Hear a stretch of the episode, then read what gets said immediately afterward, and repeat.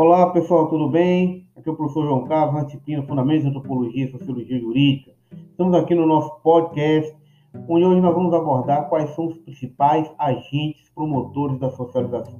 Nós analisamos a questão do isolamento social e vimos que o isolamento social é algo que foge ao padrão. A regra é convivermos em sociedade.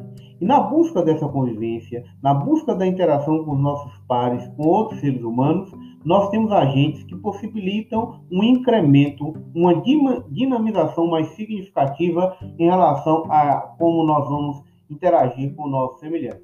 Temos agentes da esfera privada e agentes da esfera pública.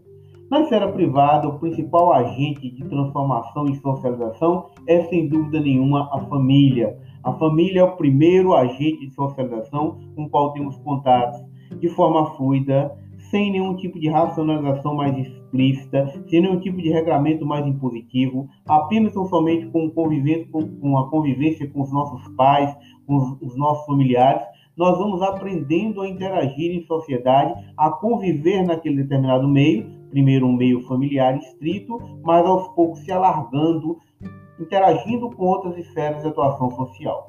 Além da família, nós temos também um outro importante agente de socialização, que é sem dúvida nenhuma a escola. Esse no âmbito da esfera pública.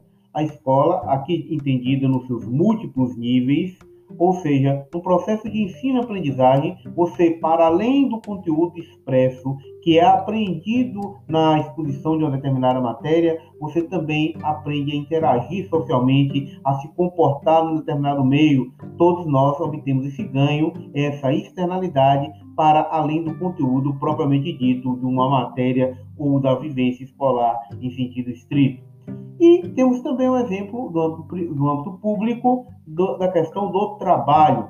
Aqueles que são trabalhadores devem reconhecer a importância, para além da mera subsistência material do trabalho, como um mecanismo de inserção social.